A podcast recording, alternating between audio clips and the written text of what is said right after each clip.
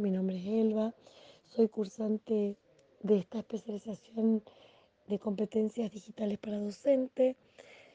Eh, sé que estamos finalizando el primer tramo y me pareció una linda experiencia. He aprendido mucho.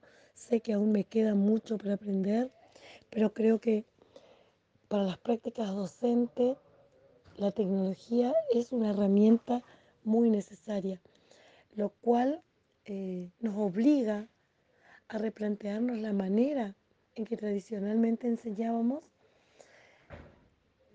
que mm, con las nuevas tecnologías es otra. Yo ya tuve un acercamiento en la pandemia con la plataforma LE, la cual me resultó de mucha ayuda para mis prácticas docentes, así que espero continuar eh, aprendiendo muchísimo más porque sé que me falta un montón todavía, pero les agradezco lo aprendido hasta acá.